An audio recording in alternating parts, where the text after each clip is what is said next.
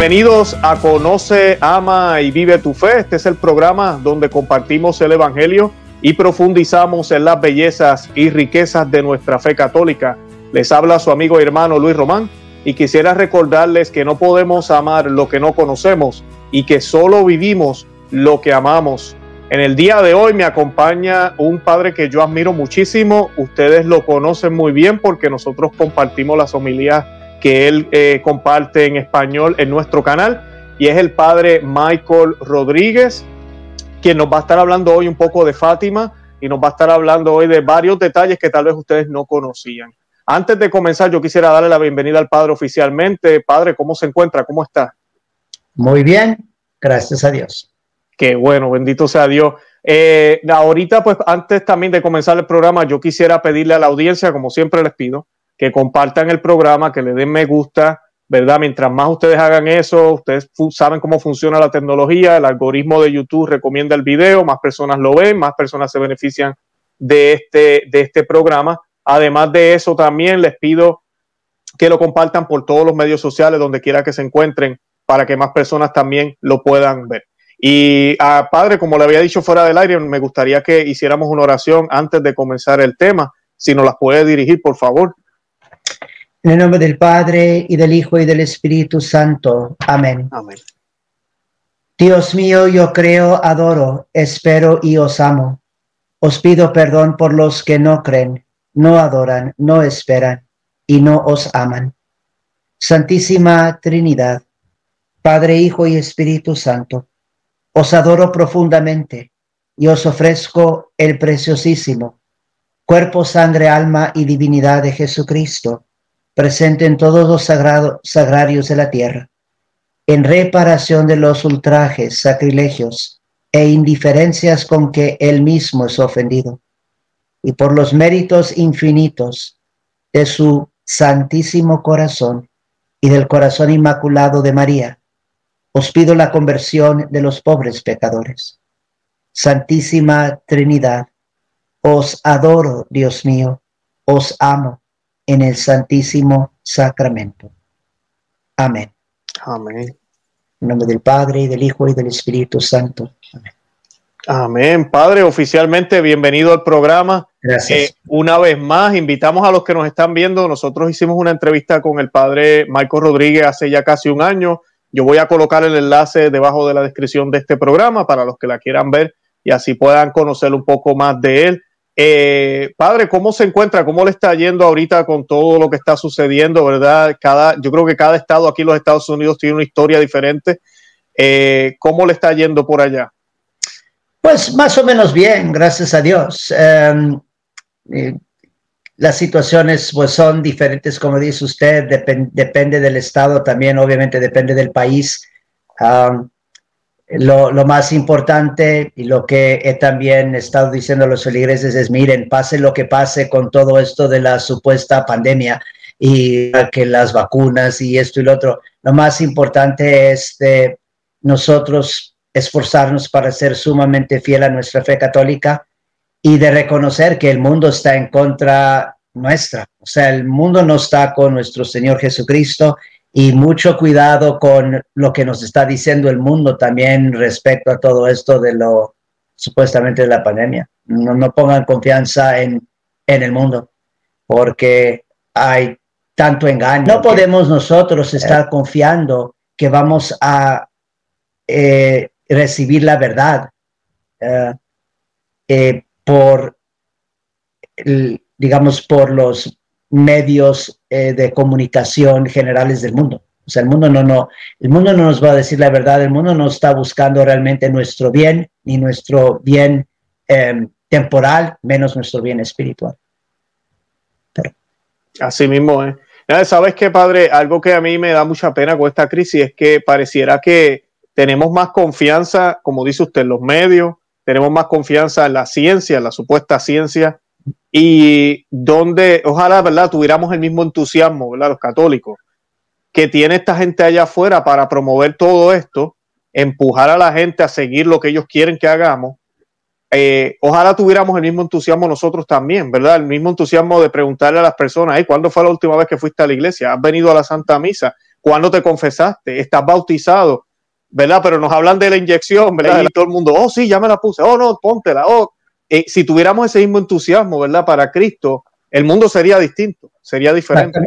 Exactamente. No, es muy triste. Yo he mencionado también los sermones como de una perspectiva, eh, eh, es tristísimo de ver cómo eh, todo esto de la supuesta pandemia de COVID realmente es como un Dios falso, un ídolo, donde en el sentido de que esto es lo que parece estar determinando la, vida de las personas, o sea, dónde van, dónde no van, si se juntan, si no se juntan, Em, cómo se visten, qué hacen, qué no hacen, como que es el factor determinante de todos los aspectos de la vida y de convivir. Y eso es tristísimo porque eh, a eso me refiero cuando digo un Dios falso, o sea, lo que debe de determinar todos estos aspectos de mi vida es mi fe en Jesús y la, y la, y la fe católica.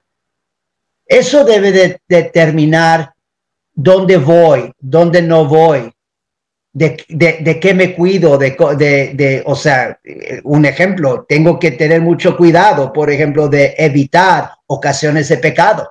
Y ahí es donde debo de, como dice usted, tener ese mismo entusiasmo, esa misma entrega, de decir, aquí tengo que tener mucho cuidado porque no me voy a poner en una situación de pecado, en una ocasión de pecado. O sea, la perspectiva, digamos, sobrenatural de nuestra fe, que sí, tristemente lo que estamos mirando está tristísimo, o sea, pero al mismo tiempo yo digo, bueno, no, no me sorprende porque está confirmando qué tan débil es nuestra fe y también la crisis tan grave en la que nuestra misma iglesia está respecto a la fe que también tiene mucho que ver con Fátima, porque precisamente es un aspecto, pienso, importantísimo del, mensaje de la Virgen en Fátima, que muchas veces no se mm, presenta como es debido el aspecto de,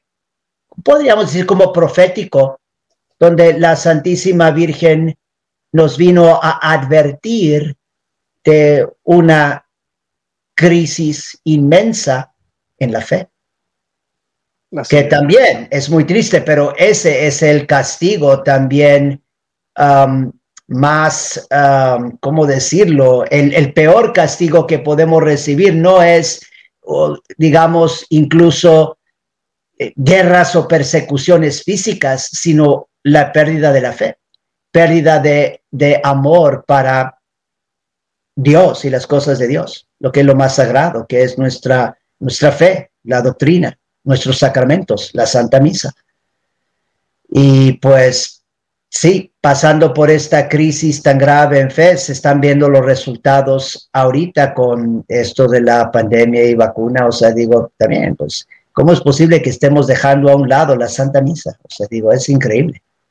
Y de ver también, de oír, no, no, no he escuchado mucho, pero también escuchar de, eh, hablando de ultrajes y blasfemias sacrilegios contra nuestro Señor Jesucristo en la Eucaristía, que también eh, central al, mensaje de Fátima, de oír lo que está sucediendo, o sea, en lugares donde eh, supuestamente sacerdotes estaban o han repartido la, el, cuerpo de Cristo en, en bolsitas como en tallis, a gente para que se las lleven, no sé, a sus casas o no sé qué, que porque no, no se quieren contagiar o no sé qué, sacerdotes andando, dando misa con máscaras y todo esto, y yo digo, está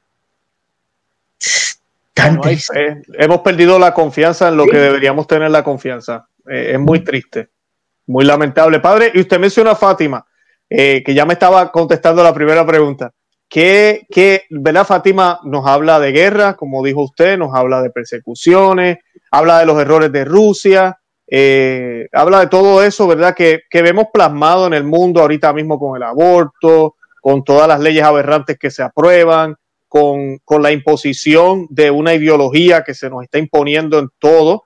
Eh, pero, pero, ¿en qué además de eso, ¿verdad? ¿En qué puede ser relevante el mensaje de Fátima? Porque mucha gente piensa que ya se acabó. Eh, ¿En qué todavía está vigente el mensaje de Fátima ahorita mismo con todo esto de la crisis y todo lo que está pasando? Pues, a ver, porque realmente es, es un mensaje grande, o sea, que tiene eh, muchos diferentes aspectos que hay que considerar y sobre los cuales tenemos que reflexionar. Pero en, posiblemente, no, sé, bueno, a ver, yo diría definitivamente un aspecto que es muy relevante hoy en día es lo de la crisis.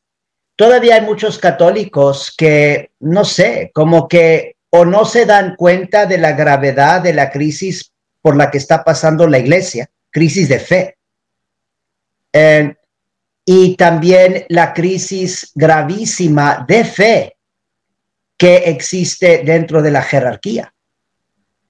Um, y si uno mm, presta más, más atención y reflexiona sobre el mensaje de Fátima, pues va a poder entender un poco mejor esta crisis, um, los orígenes, en cierto sentido, de la crisis y también cómo responder, porque, mire, en, Fátima, Fátima nos está dando Dios a través de la Santísima Virgen María, nos está dando la solución para esta crisis.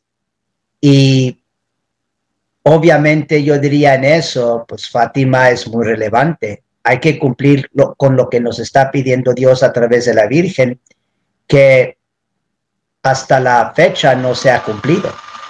Y estamos pasando por las consecuencias, o sea, estamos sufriendo de las consecuencias de no obedecer a Dios, de no obedecer el mensaje de Fátima. Específicamente ahí yo diría la consagración de Rusia al Inmaculado Corazón de María. Es algo que pidió la Virgen que se hiciera en 1929, se apareció antes de que empezamos, a grabar, hablamos brevemente de eso. Esa es la aparición de la Virgen María a Sor Lucía en 1929, estamos hablando 12 años después de las seis apariciones que em, se realizaron en Cova de Iría en 1917. Pero en esa aparición es cuando la Virgen María pidió que se hiciera la consagración de Rusia a su Inmaculado Corazón. Entonces, la, de, la de Tui en España, ¿verdad? Exactamente, 1929. Entonces estamos hablando ya de 71, eh, 21, básicamente el mes que entra 92 años de desobediencia a esta petición de la Santísima Virgen María. Y básicamente lo que ella dice que va a suceder, lo mencionó, como guerras, persecuciones de la iglesia, persecuciones del Papa, crisis de fe, crisis en el papado. Eso está muy claro en Fátima, una crisis gravísima en el papado. Consecuencias de esta también desobediencia en, lo estamos mirando, lo estamos viviendo y pues Fátima nos da la solución. Uh, Obviamente nosotros no podemos hacer la consagración de Rusia al Inmaculado Corazón de María, eso únicamente lo puede hacer el Papa en unión con todos los obispos del mundo. Pero también ahí estamos mirando la importancia de la jerarquía que sea fiel a su misión. Eh, Fátima exige esto porque en primer lugar lo que la jerarquía tiene que hacer es ser obedientes a Dios y ser obedientes a los mandamientos de Dios y ser obedientes a las enseñanzas de la Iglesia Católica. Y aquí en Fátima estamos mirando que ni en eso eh, hay desobediencia, hay desobediencia de parte de la jerarquía a la petición o al mandato de, de la Virgen y tristemente también hay mucha desobediencia de parte de la jerarquía católica a el depósito de la fe, la doctrina católica. Pero eh, es un ejemplo donde digo, los católicos que empiezan a tomar con más seriedad el gran mensaje de Fátima, empiezan a poder entender un poco más que, bueno, sí tenemos una crisis muy grave ahorita dentro de la iglesia y dentro de la jerarquía. porque es un problema, y, yo sé, no es fácil, definitivamente aquí no es fácil, para tratar de navegar, pues, cómo podemos nosotros ser realmente fieles a Dios y a la doctrina católica y al mismo tiempo también ser sumisos a la jerarquía como es debido, somos católicos. ¿Cómo hacerlo? No es fácil. Y, yo no pretendo dar respuestas también muy, digamos decir, eh, es muy fácil la respuesta, cómo debemos de responder. Pero lo menciono porque hoy en día todavía tenemos muchos católicos que ellos piensan que únicamente el catolicismo se trata de ser obedientes a nuestros superiores. Mm. Y piensan, si obedecemos, ya estamos bien. Eso es completamente falso. Eso no, no es lo que enseña la Iglesia Católica. La obediencia a nuestros superiores, aún obediencia al Papa, no es una obediencia absoluta. Únicamente nuestra obediencia es absoluta a Dios. A Dios y a la Santa Iglesia, la obediencia absoluta. Así es. Pero lo demás hay, hay, que también entender bien qué es lo que enseña la Iglesia Católica, porque la jerarquía son los primeros que tienen que ser obedientes a Dios y a la fe católica. Tristemente ahorita, ellos son los primeros que están desobedeciendo y eso crea una crisis inmensa.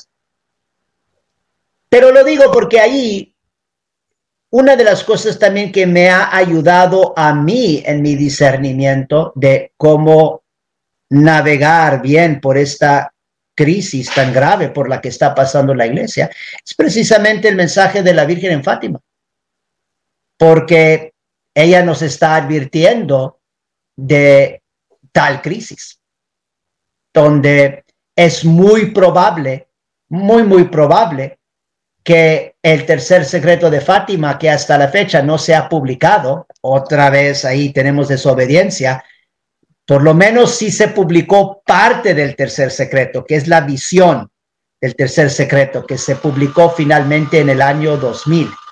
Pero falta una descripción, falta algo, digamos, palabras de la Virgen que dan explicación de esta visión que no se han publicado.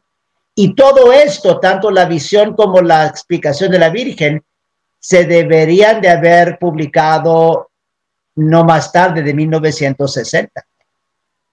Eh, y entonces también ahí seguimos con eh, en, desobediencia.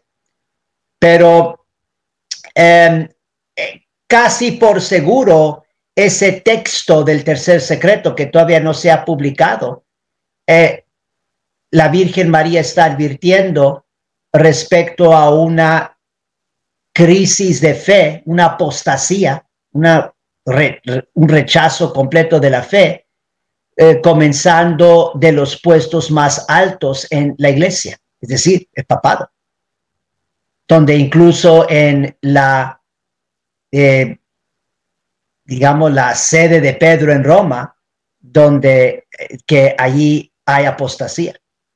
Y quien está prestando atención, es obvio que tenemos un gran, estamos viviendo ahorita un, un una, una realización o actualización, actualización de esto con, eh, con Francisco Jorge Bergoglio.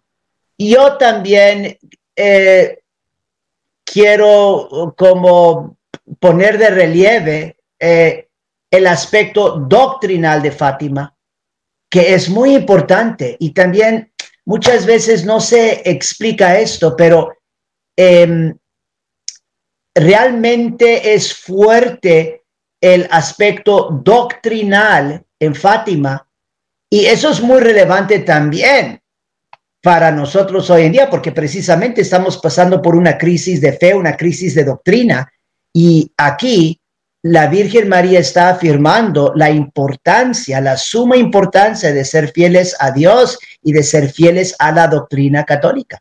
Y es también como, no, explícitamente, pero como para decirnos, bueno, mire, si, llega el momento donde te pones en problemas, ya sea con tu superior o con tu sacerdote o con tu obispo, con el papa, por ser fiel a Cristo y ser fiel a la doctrina católica, pues hay que, hay que ser fieles a, a, Cristo, hay que ser fieles a la, doctrina católica.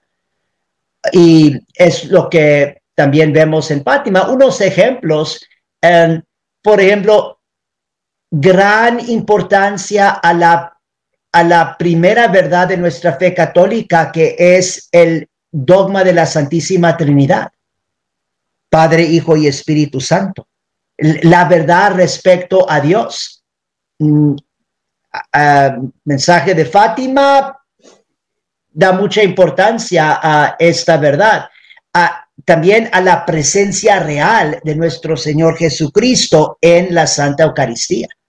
Eso especialmente en las apariciones ah, previas a la Virgen en Fátima eh, con el ángel, el ángel de, Portugal, el ángel de la paz en 1916 y también con la aparición en Tui, España de 1929. Pero incluso en el mensaje de Fátima, una de las cosas también que pide la Virgen de nosotros, hay que obedecer, es la comunión de reparación de los cinco primeros sábados del mes. Y allí tiene que ver con la Santa Comunión, ahí también ah, haciendo hincapié en la Santa Comunión en la, en, la Eucaristía, y también reparación específicamente contra las, eh, los pecados contra el Inmaculado Corazón de María, pero en Fátima el mensaje de Fátima habla mucho, incluso el ángel de Fátima, de cómo hay que hacer reparación por los ultrajes que sufre nuestro Señor Jesucristo e indiferencias, falta de fe que recibe nuestro Señor Jesucristo en la Santa Eucaristía. Y pienso que esto es tan relevante también hoy en día con lo que estamos viviendo, porque eh, ha habido más y más ultrajes, indiferencias, sacrilegios contra específicamente la Eucaristía en este último año y medio con todo esto de lo de la supuesta pandemia. Esto de andar cancelando, andar cancelando misas y, no mostrando una suma fe y reverencia a nuestro Señor Jesucristo presente en la Eucaristía. Miren, esto está ahí clarísimo, Fátima. Claro, no, y padre, la, imposición de la comunión en la mano, porque ahora es obligado. Ya, ya ahora es obligado. Tú quieres comulgar, es en la mano. Eh, así están algunas parroquias ahora. Eh, y allí, miren, a los que están escuchando, miren, en ninguna circunstancias, en ninguna circunstancias vayan ustedes a recibir la comunión en la mano. Eso no es católico, eso, mm, eh, o sea, eso es completamente protestante. si, si rehusan el sacerdote o obispo, quien sea, si, rehusan darles la, la comunión en la mano, pues miren, nomás entonces, no, no, si rehusen darle la comunión en, la boca, o sea, si están tratando de a fuerzas, hacer que a fuerzas reciban en, la mano, yo diría entonces no reciban la comunión. Hagan una comunión espiritual, si hacen una como, comunión espiritual bien, con, con, mucha fe, con un gran deseo eh, de recibir a nuestro Señor Jesucristo sacramentalmente, aunque en ese momento no se pueda puede uno recibir básicamente el, los mismos efectos de la comunión sacramental si hace bien esa comunión espiritual. Sí. Sí, padre, y sabe que lo de los cinco sábados, eh, los primeros cinco sábados, ¿verdad? del mes, eh, es tan importante ahora porque ahorita mismo son los mismos hijos de la iglesia, los hijos de la iglesia, laicos, sacerdotes, que lamentablemente no están viviendo su fe o no la conocen o no sabemos qué pasa en algunos casos, que están siendo obstáculos para que Cristo llegue a la vida de muchos. Esa es la parte que a mí me da tanta pena, de que sea la misma iglesia la que cierra las puertas, que sea la iglesia la que tiene campañas, porque yo sé que hay países donde te, la iglesia está diciéndole a la gente, quédate en casa, es lo correcto, quédate en casa, es el mejor ejemplo de amor que puedes dar. ¿Cómo es posible cuando antes era la gente la que te decía a ti que vas a ir a la misa? No vayas, quédate en la casa. Ahora es la misma iglesia la que le está diciendo a la gente, quédate en la casa. Eso es lo correcto. Verla en la televisión. yo no sé qué cosa por la internet.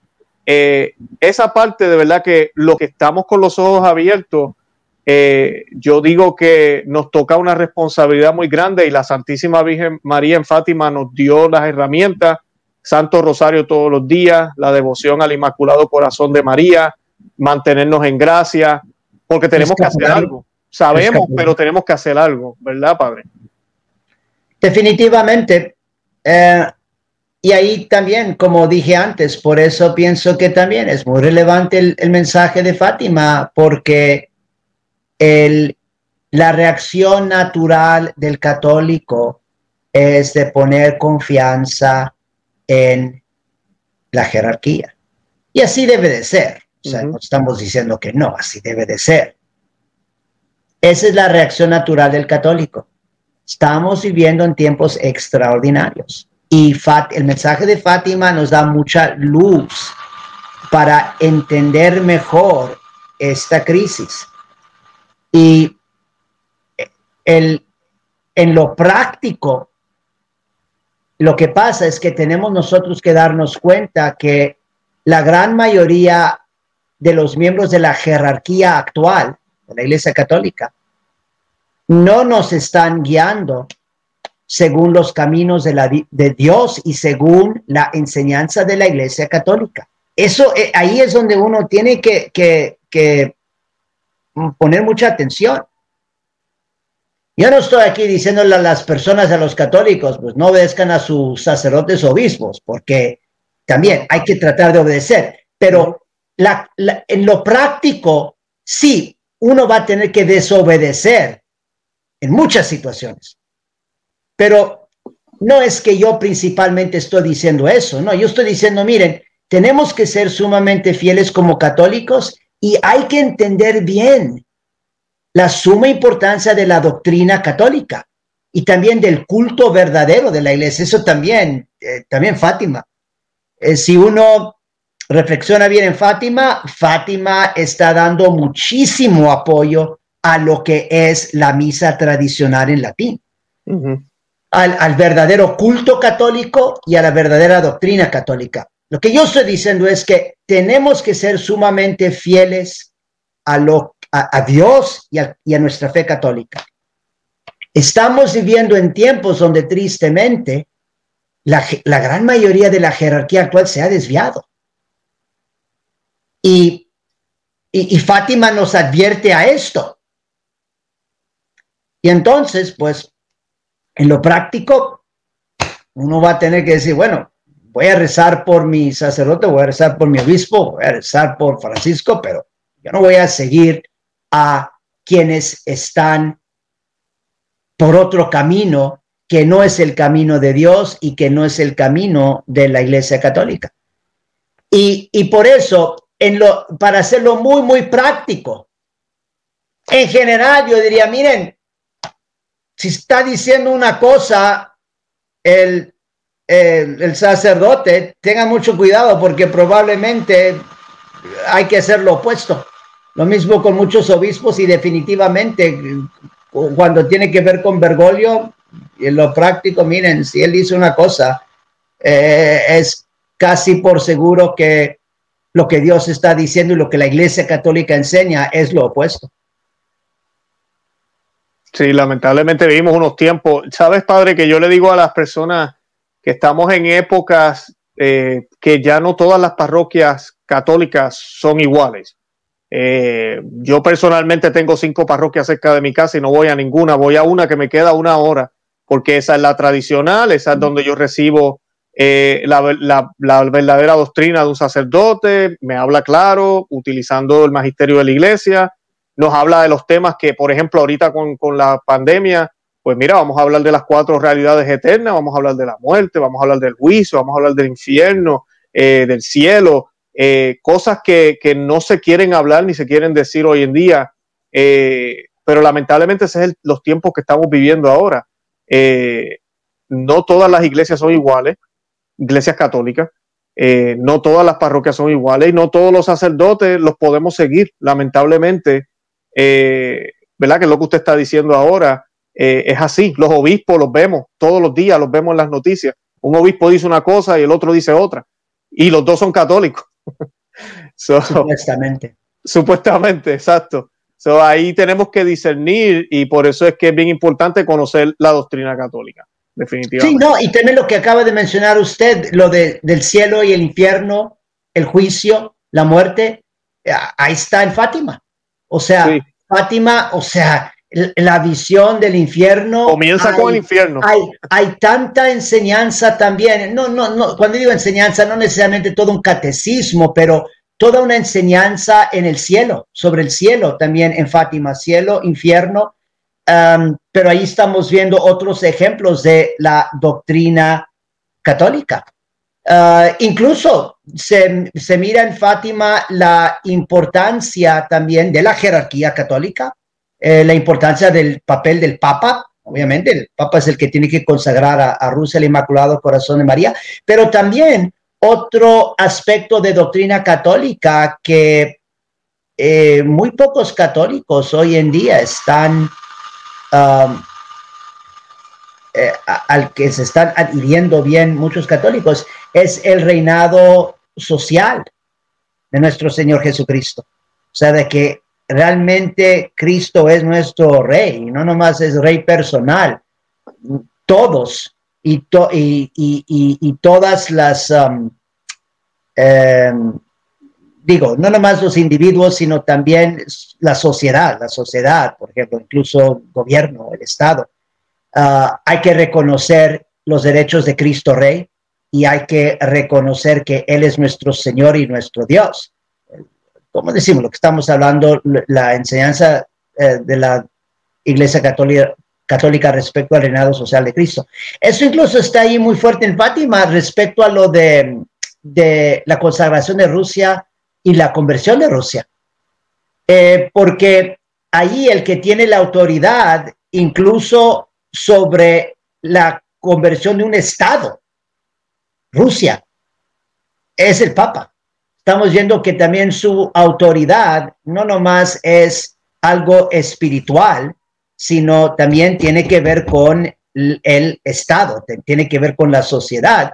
Y ahí la conversión de Rusia también es de suma importancia porque ¿de qué se va a convertir Rusia o a qué se va a convertir? Primero que todo, Rusia se tiene que convertir a la verdadera fe católica. Y eso también es tan importante que se opone a todas las falsedades que se han estado promoviendo dentro de la Iglesia Católica en los últimos 50 años respecto a, un ecumenismo falso, que realmente no es el, ecumenismo católico. El ecumenismo católico es que sí, todos los que profesan fe en Jesús, pues tenemos que estar unidos, pero unidos bajo un pastor, unidos en la verdadera iglesia, que es la iglesia católica. Y entonces el verdadero ecumenismo es de que todos los que profesan fe en Cristo, pues si no son católicos, se tienen que convertir a la verdadera fe católica. Se tienen, a la verdadera fe, la católica, se tienen que convertir al catolicismo para que estemos unidos en la verdad, que es la fe católica. Em, tristemente, ya nos enseña eso en, en general en nuestra iglesia católica. Y esto es algo gravísimo. Si alguien lo, toma a lo ligero, pues esto es la, la, fe católica, lo que enseña la iglesia católica. Y eh, en Fátima, mm, esto también eh, se está la, misma Madre de Dios está dándole toda esta importancia en, diciéndonos que Rusia se tiene que convertir, se tiene que convertir a la verdad, a la fe católica. Y esto por extensión quiere decir que todos nos tenemos que convertir a la fe católica. Um,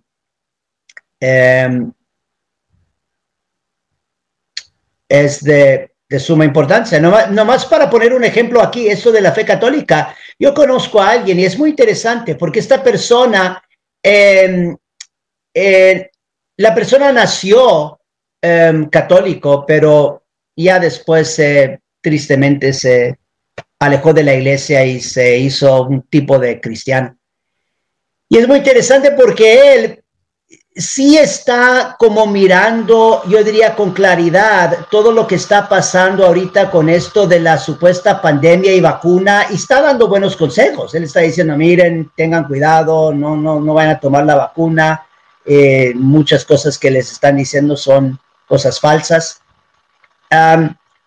pero es muy triste porque él no se da cuenta de que él también es parte de todo este problema, porque al fin de cuentas, lo más importante es, hay que ser fieles a Cristo y fieles a la verdad, que es la fe católica.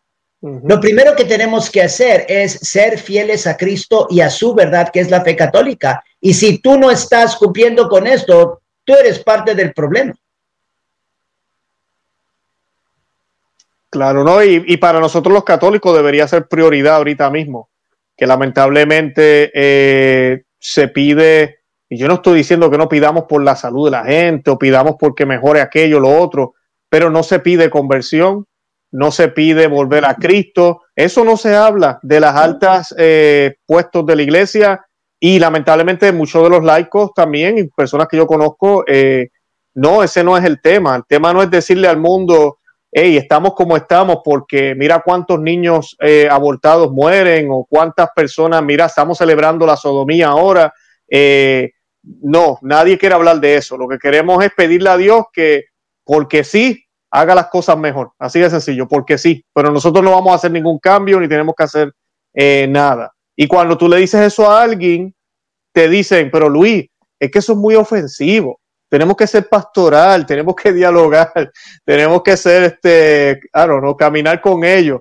Y, no, eso no es la fe católica, eso no es lo que nos enseña el Señor, no, es lo que nos enseña Fátima tampoco. Por eso, e, es, es, es, todas estas novedades que se están diciendo hoy en día dentro de la iglesia van, son muy diferentes a el mensaje de la Virgen Fátima. En Fátima vemos la importancia también ahí de lo sobrenatural. Unas veces yo cuando hablo de Fátima les digo, miren, Fátima eh, eh, tiene tanto que ver con lo sobrenatural, no con lo natural. La Virgen María no viene a, buscar la conversión de los pecadores.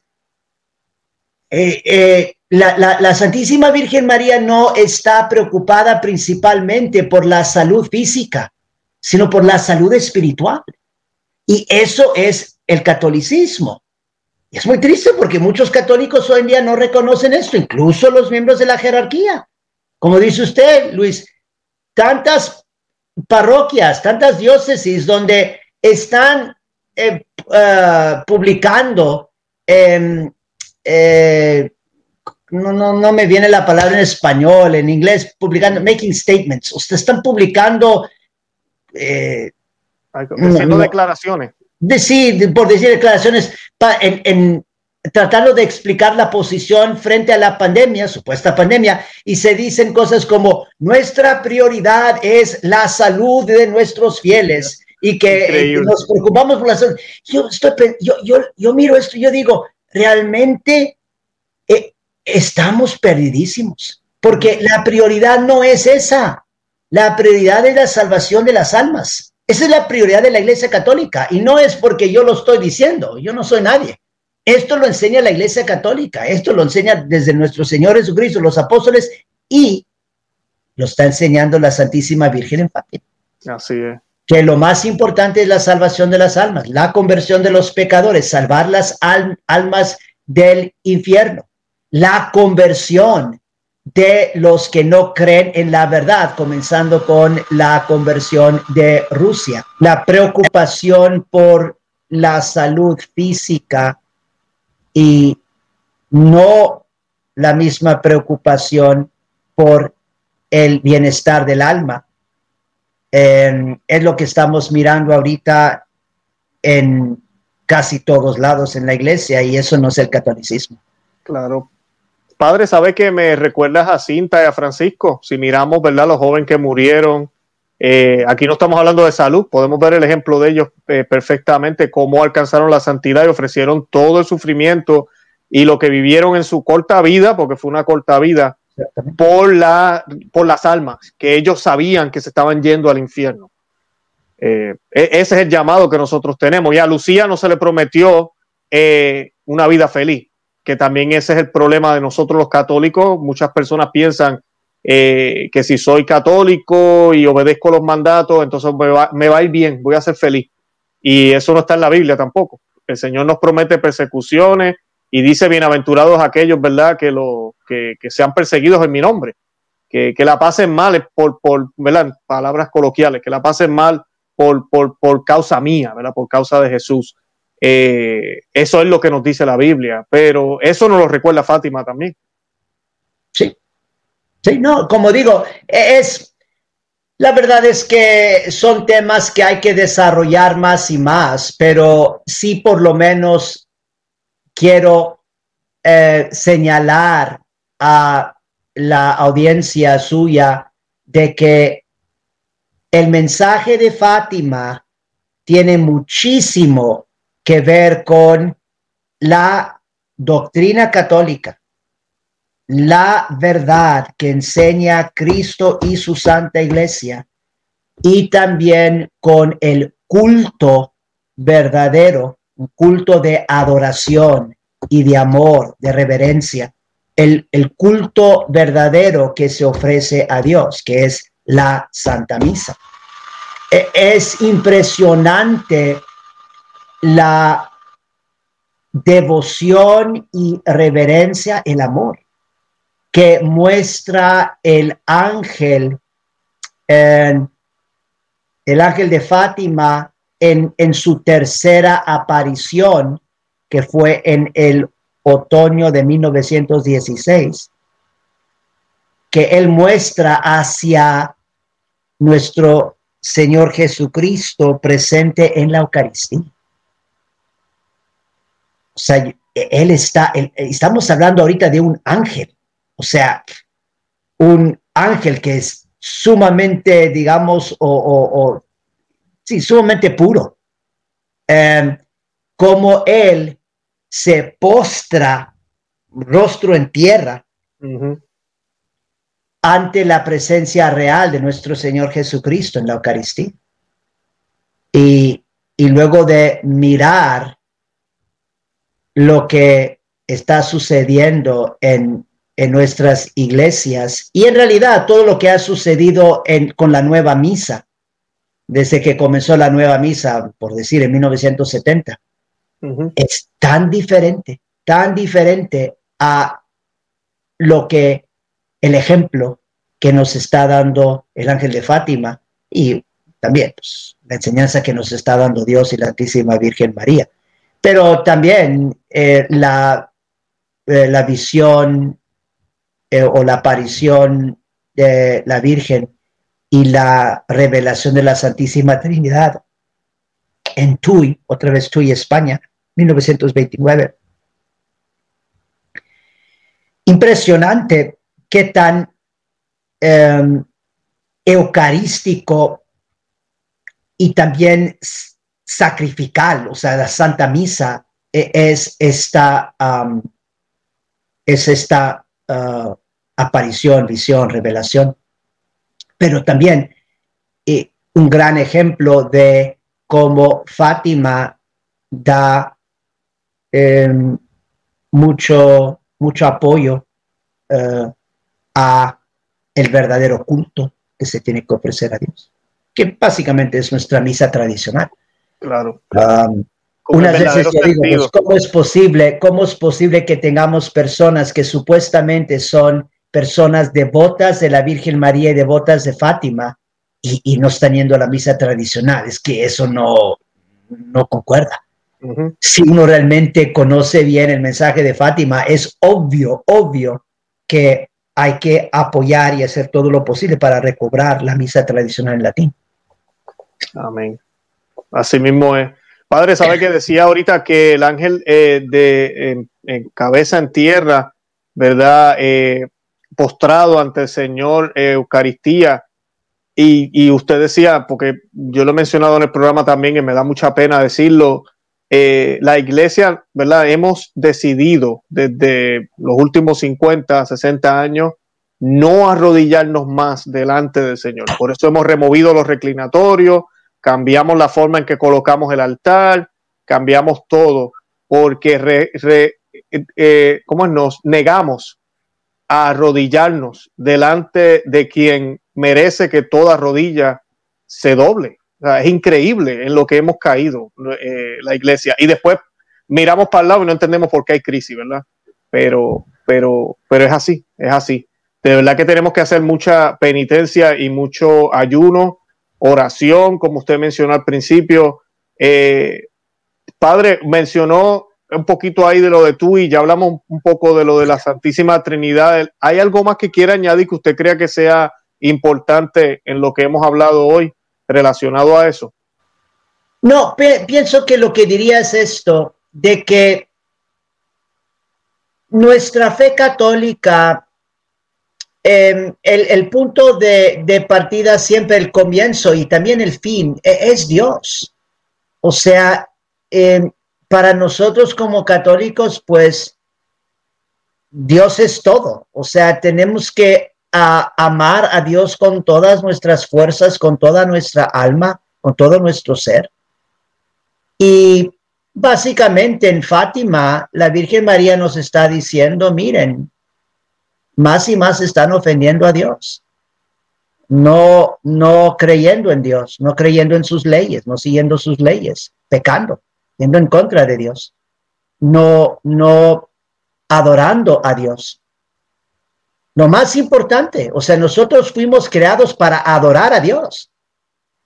Y la Santa Misa tiene que tener un aspecto muy como marcado de adoración.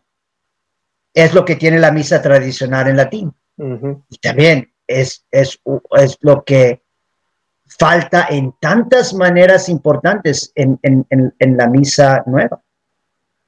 Eh, em, hay que adorar a Dios, hay que esperar en Él, poner toda nuestra esperanza en Él y confiar en Él. Hay mucha falta de confianza en Dios y en, en, la Santa Misa también frente a cómo estamos tratando de responder a esta supuesta pandemia. Em, y entonces básicamente Fátima, eh, la Virgen nos está diciendo, están ofendiendo muchísimo a Dios con todos sus pecados. Eh, conviértanse. Y em, todo el mensaje de Fátima, eh, también la visión de Tui, nos están revelando la verdad respecto a Dios, Dios Santísima Trinidad, Padre, Hijo y Espíritu Santo, como Él merece toda nuestra adoración, toda nuestra obediencia. Y todos tienen que obedecer a Dios, incluso Rusia. Eh, tenemos que convertirnos a Dios, tenemos que convertirnos a la verdad. Y de cómo se relaciona también todo esto con la Eucaristía y la Santa Misa. Uno no puede realmente creer en el verdadero Dios, aparte de la Eucaristía, aparte de la Santa Misa si uno empieza a pecar contra la Eucaristía, pecar contra la misa, tratar de cambiar la misa, uno está pecando gravemente contra Dios. Y las consecuencias van a ser terribles. Y estamos viviendo consecuencias terribles hoy en día, donde uno, francamente, no puede poner mucha confianza, no puede poner confianza en la misma jerarquía de la Iglesia Católica. Eso es tristísimo pero estamos sufriendo consecuencias terribles porque nos hemos apartado de Dios. Y cuando digo apartado de Dios, es que si uno se aparta de la Eucaristía, si uno se aparta de la misa, se está apartando de Dios. Y noten lo que ha estado sucediendo en este último año y medio. La autoridad en la iglesia nos está, nos, nos ha estado diciendo que está bien apartarse de la misa de no ir a misa el domingo, que está justificando el no recibir la comunión, diciendo, vean la misa por televisión. ¿Qué es eso? Tenemos que recibir la Santa Comunión, tenemos que recibir la Santa Comunión dignamente y prepararnos bien de todo eso, Fátima. No estar cometiendo más sacrilegio contra Cristo en la Eucaristía, promoviendo como se está promoviendo hoy en día desde, desde Bergoglio y conferencias episcopales como la conferencia episcopal en Alemania, nos está promoviendo, eh, se está actualmente promoviendo sacrilegio contra la Eucaristía al promover que personas que están viviendo en adulterio, personas divorciadas y vueltas y, personas vueltas a casar, que dando a entender que se permite que ellos reciban la Santa Comunión. Yo digo, increíble. Y luego incluso los que más y más están promoviendo y diciendo que personas que están cometiendo también pecados gravísimos de actos homosexuales o están en relaciones homosexuales que están, permitidos a recibir la comunión. Digo, es, increíble. Pero son las consecuencias terribles por las que estamos sufriendo, precisamente porque nos hemos apartado de Dios, o sea, hemos apartado de su ley, nos hemos apartado de su verdad la doctrina católica, eh, como dijimos, cielo, infierno, la verdad respecto a los sacramentos, la Eucaristía, el sacramento de la penitencia, los ángeles, los ángeles y los demonios, son verdades de nuestra fe católica. Claro. Mucha importancia en Fátima, los ángeles y los demonios, ya, y ya nos enseña respecto a los ángeles y los demonios. El papel de la Virgen María en nuestra salvación, eso es importantísimo, doctrina católica, el papel de la Virgen María en nuestra salvación y ahí Fátima. Eh, nos hemos apartado de, la, de las verdades de Dios, de la doctrina católica, nos hemos apartado del verdadero culto a Dios. Y, y la visión de Tui, pues muestra todo esto, muestra cómo todo va junto, es decir, Dios, Santísima Trinidad, el sacrificio de la Santa Misa, la Eucaristía, e incluso la Santísima Virgen María y su Inmaculado Corazón.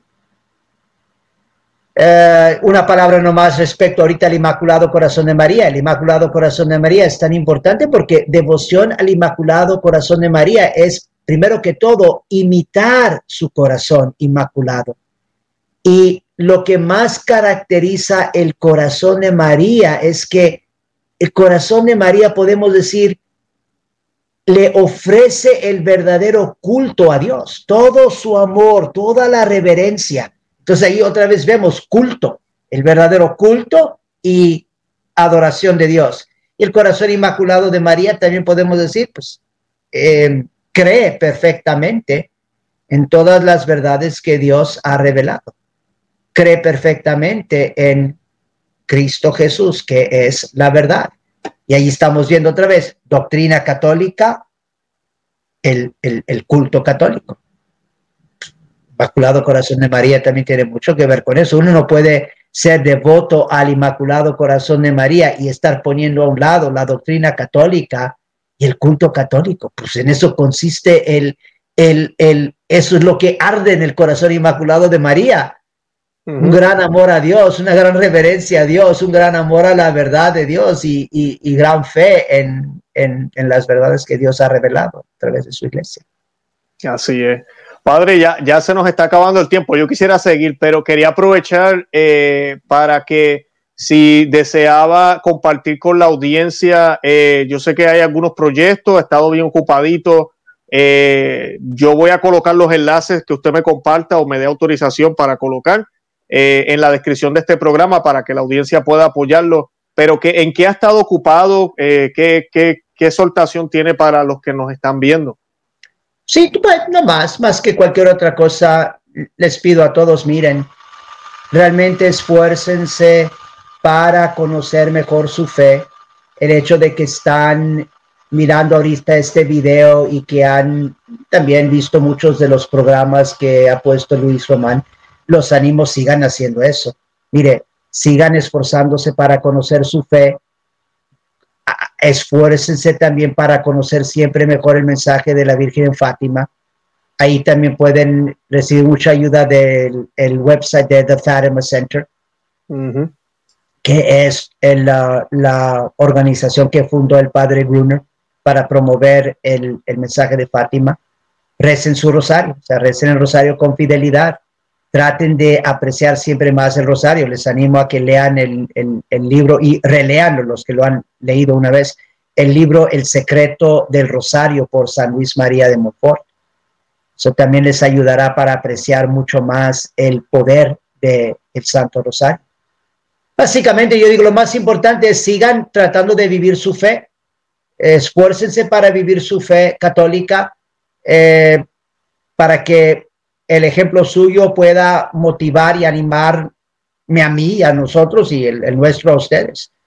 Um, es lo primero y de orar los unos por los otros. En lo práctico también, siempre pueden también ayudar. Todos, todos yo, yo sé, todos los apostolados necesitan también ayuda financiera, digamos, donaciones. Y lo mismo en el caso mío, especialmente porque realmente no tengo ya, básicamente tengo poquísimo apoyo en, todos los aspectos, también en, en aspecto de, de sueldo, de finanzas de mi propia diócesis.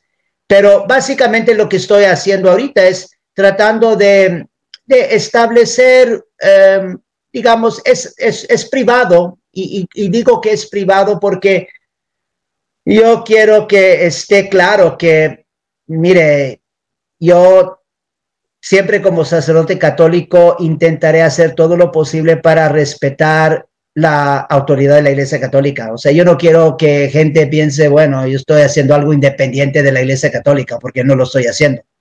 Eh, yo sé que en ciertos casos hay capillas independientes, capillas católicas independientes y todo esto. También, yo no los juzgo. Yo digo, en, en diferentes casos, pues, eh, hay diferentes soluciones y con que uno está tratando de esforzarse para ser fiel a Dios, a la fe católica y a la jerarquía, pues hay diferentes grupos, diferentes sacerdotes, diferentes personas que están buscando diferentes soluciones.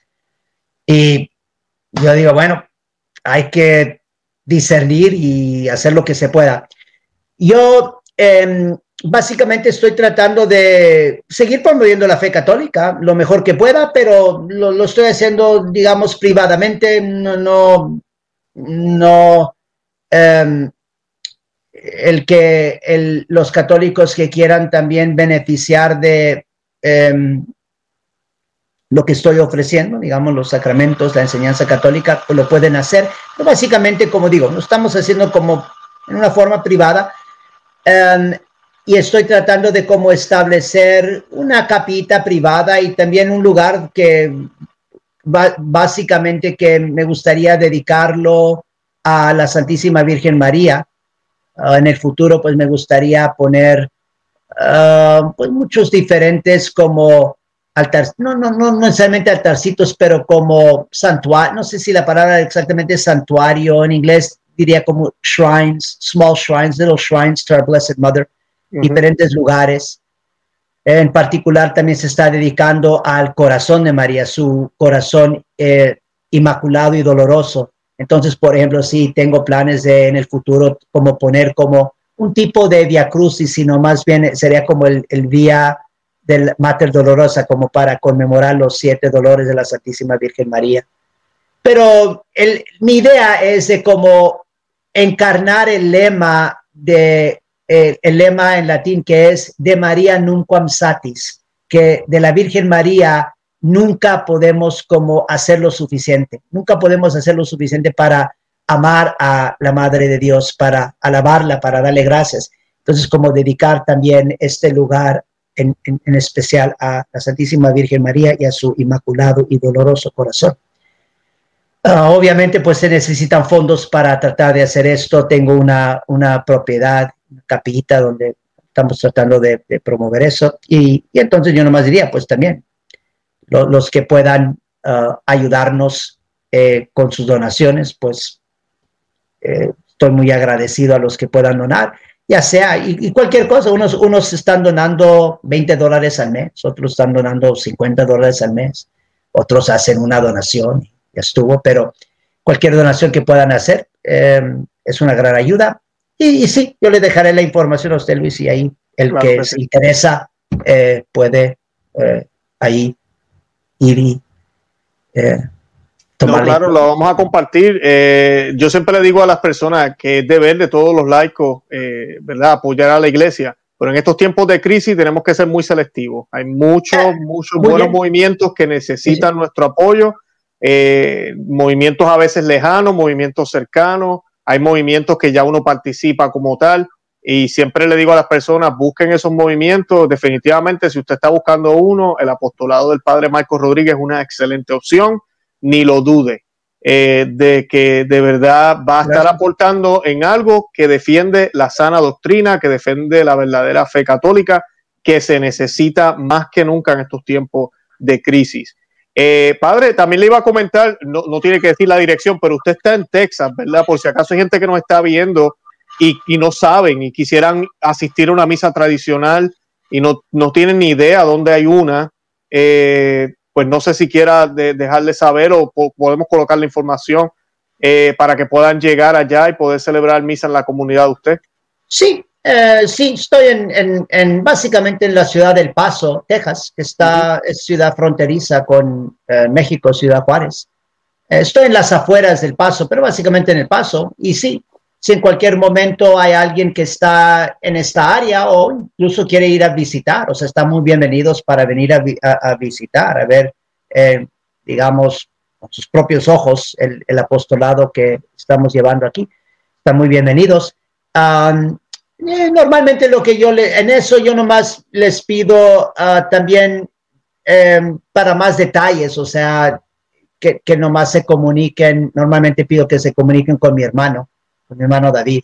Ok, ah, pues yo coloco el email de... Sí, de por eso si nomás se mandan por, con correo electrónico a él y a él después se pone de acuerdo, le da información debida a las personas, cómo llegar o cuándo hay misa, todo.